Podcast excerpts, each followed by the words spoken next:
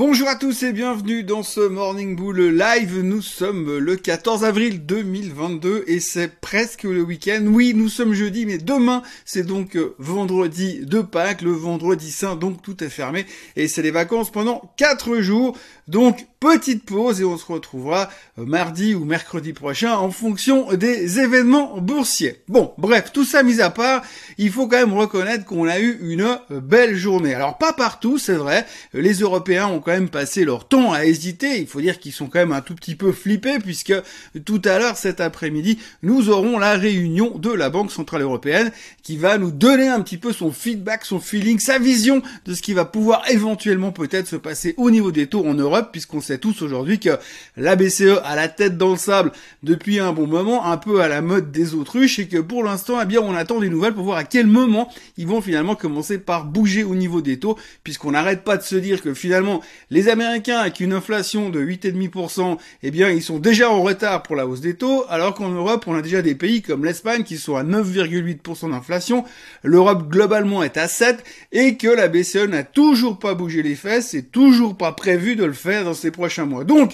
l'Europe est inquiète sur l'inflation, l'Europe est inquiète sur la, sur euh, la guerre en Ukraine, L'Europe n'a pas fait grand-chose hier, mais par contre aux États-Unis, on a assisté à un reversal de folie pour des, pour des raisons qui sont euh, assez justifiables, mais en même temps assez discutables.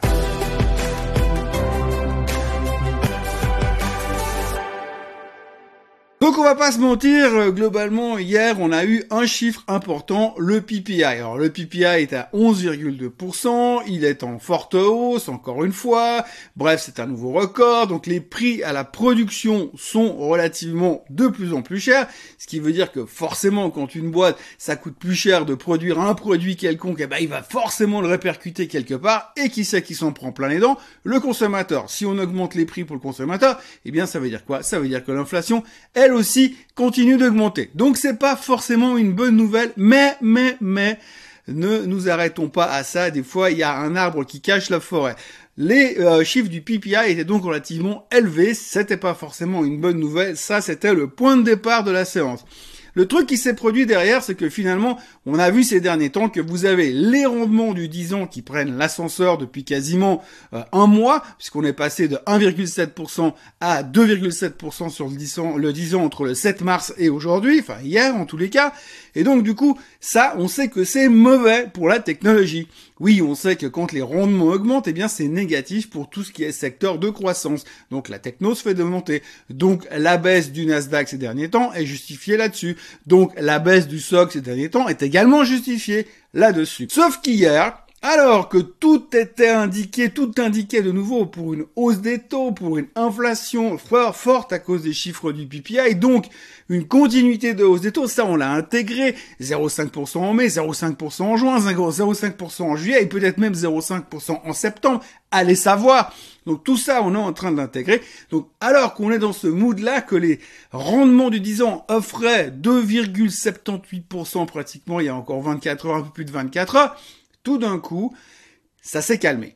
Tout d'un coup, le rendement du 10 ans est passé 2,75 à 2,65, 0,10% de baisse sur les rendements du 10 ans. Et ça, ça, ça change tout. Donc, cette infime baisse des rendements du 10 ans, 0,10%, a tout d'un coup donné un signal d'achat massif sur tout ce qui était technologie. On s'est dit oui, forcément, si les rendements du 10 ans baissent, eh bien, c'est bullish pour la techno. Donc, 0,10% de baisse sur les rendements du 10 ans a été, égal, a été transformé avec 2% de hausse sur le Nasdaq.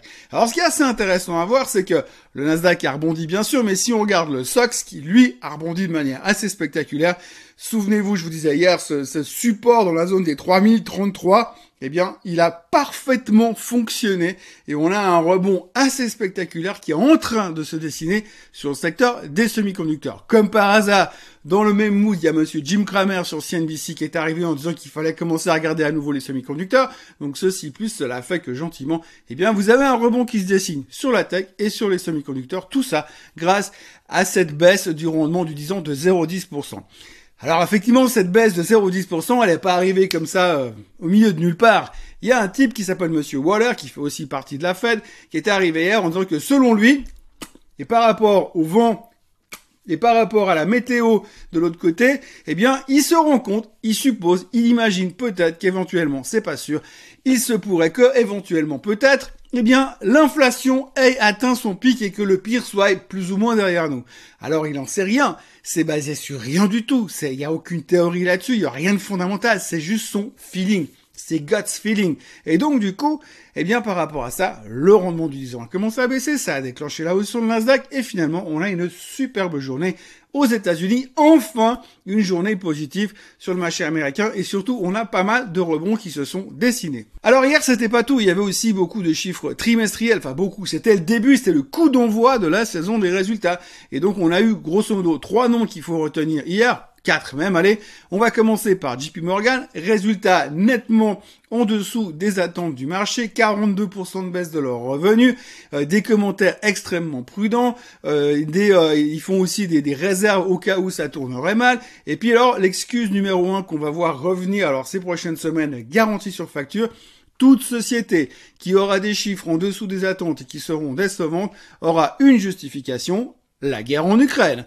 c'est ce qu'a fait exactement monsieur Jamie Dimon, le patron de JP Morgan hier. Si ça va mal, c'est que le trading c'est plus dur, que la pluie ça mouille et qu'en plus il y a la guerre en Ukraine et ça arrangeait pas les chiffres de JP Morgan à cause de l'argent. Donc du coup, eh bien le titre a perdu 3,2%, déception sur les chiffres de JP Morgan.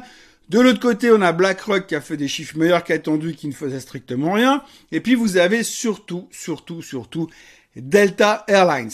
Delta Airlines a sorti des chiffres moins pires que prévu et ça aussi, ça change tout. Alors chez Delta, le marché attendait 1,27 dollars de perte euh, sur le trimestre, ils ont annoncé 1,23. Donc moins pire qu'attendu. Ça c'est la bonne nouvelle. La deuxième bonne nouvelle, c'est que les chiffres de trafic aérien sont en train de repartir. Les gens reprennent l'avion, les gens voyagent de nouveau. Depuis qu'on les laisse voler sans masque, ils retournent volontiers dans l'avion. Il y a de plus en plus de volume dans les transports aériens et ça c'est positif, ça a fait tirer tout le secteur aérien. Delta prenait 6%, mais le tracker sur euh, le secteur aérien, le Jets prenait 5%, puis vous avez d'autres compagnies comme Southwest qui prenaient 10%. Donc grosso modo, tout le secteur est en train de repartir.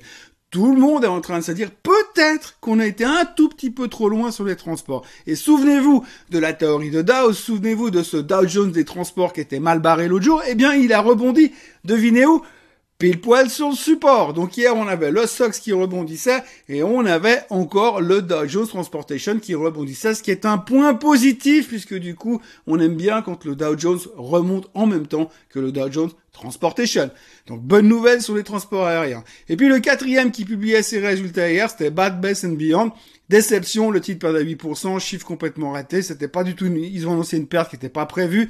Donc comme c'est un titre assez spéculatif, ça veut juste rien dire. Mais hier, le titre a perdu 8%. Alors c'est une petite déception du côté des mecs de Wall Street Bet, évidemment, puisque c'est un titre qui est, qui, est, vraiment cher sur les forums de Reddit. Donc hier, grosse déception sur Bet Bass Beyond. Mais c'est pas franchement une surprise parce qu'on sait, on sait que chaque trimestre, les chiffres de Bet Bass Beyond, c'est toujours assez...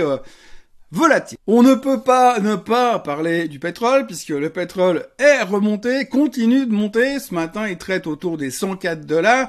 Alors, je vous refais pas le coup du compte. Le pétrole traite au-dessus de 100 dollars, blablabla, récession, tout ça, machin.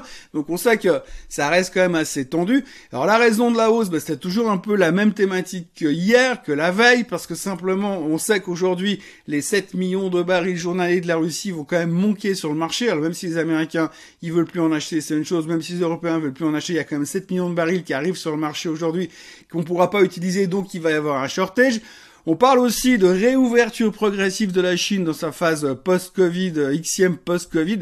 Donc les Chinois vont devoir à un moment donné se déconfiner. Donc s'ils se déconfinent, il va y avoir une forte demande. Mais comme il manque 7 millions de barils par jour, eh bien on se demande où va passer ce shortage. Et s'il y a un shortage, eh bien forcément le baril remonte, donc 104 dollars sur le baril, on continue dans cette tension-là. Pour, l'instant, on n'en parle pas trop, on, parle simplement de ces 7 millions de barils. Personne n'a encore fait le lien que plus le baril il monte, plus c'est inflationniste, mais même si c'est censé se calmer ces prochains temps. On fait comme si on voyait pas pour l'instant, on viendra peut-être un peu plus tard euh, sur le sujet, mais en tout cas, le baril remonte, ça devient toujours un petit peu plus délicat aussi, à surveiller quand même attentivement parce qu'on a vraiment un problème de ce côté-là. Euh, visiblement, les gros producteurs type les Saoudiens sont pas chauds bouillants pour ouvrir le robinet. On ne trouve pas de solution sur l'Iran pour l'instant. Euh, bref, on va avoir un problème probablement ces prochains temps. Affaire à suivre, mais pour l'instant, le pétrole remonte et techniquement, il est plutôt en train de faire une configuration graphique qu'on va dire euh, bullish. Le Bitcoin, le Bitcoin. Alors souvenez-vous hier, euh, la grande thématique du Bitcoin, c'est ouh attention, le Bitcoin traite en dessous des 40 000 dollars. Cette fois, c'est sûr, il va à 30. Ouh là là, c'est évident. Alors j'ai déjà dit ou deux fois, je crois dans cette vidéo, effectivement quand on casse des niveaux importants à la baisse ou à la hausse sur le Bitcoin, à chaque fois derrière c'est un mouvement de 10 000 dollars. De toute façon, on va pas faire dans la demi-mesure. Cassure égale euh, correction ou explosion de 10 000 dollars à chaque fois. Eh bien là, ce qui est assez marrant, c'est qu'hier, dans l'ambiance globale, on sait vraiment que le Bitcoin est hyper corrélé depuis quelques temps à tout ce qui est techno et Nasdaq. Donc du coup, Qu'est-ce qui s'est passé avec le rebond du Nasdaq? Eh bien, le Bitcoin, à la place de casser le support des 40 000 et aller à 30 000, eh bien, il a rebondi sur le support des 40 000 pour aller à 41 500.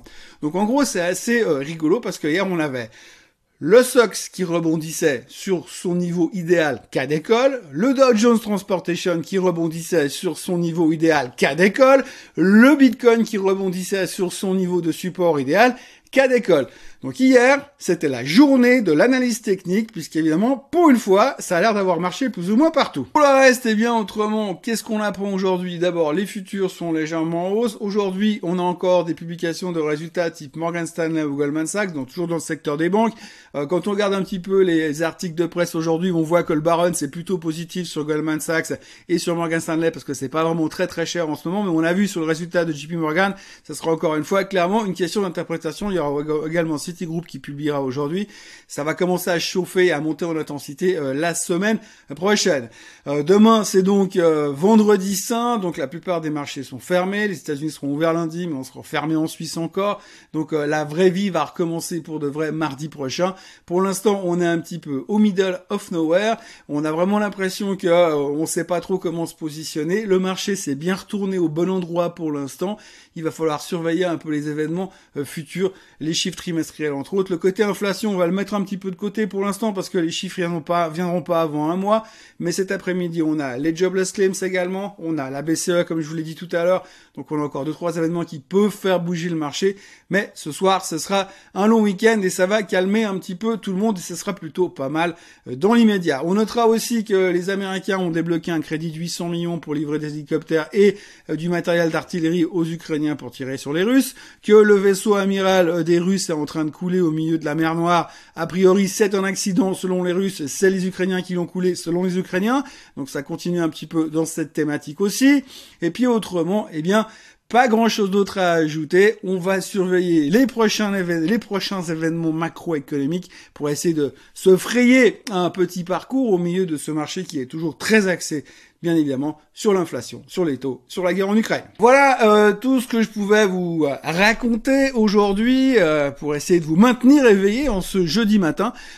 comme d'habitude, c'est un énorme plaisir de vous revoir ici tous les jours. N'oubliez pas de vous abonner, si c'est pas encore fait, à la chaîne Suisse Côte Suisse. vous retrouvez également mes chroniques écrites et en audio sur le site investir.ch, bien sûr. Et puis n'oubliez pas de liker cette vidéo. Et moi, je vais vous faire encore le Swiss Bliss qui sera publié dans la journée puisque demain c'est congé et je vais pas vous faire euh, du euh, euh, stock market talking durant le vendredi saint. Il y a bien d'autres choses à faire comme manger ou manger ou manger du chocolat. Et donc le Swiss Bliss tout à l'heure et puis le prochain Morning Bull Live qui sera prévu en fonction de l'activité des marchés mardi prochain ou mercredi prochain. D'ici là, je vous souhaite une excellente journée, un super week-end de Pâques. Profitez bien et je me réjouis déjà de vous retrouver la semaine prochaine. Bye bye.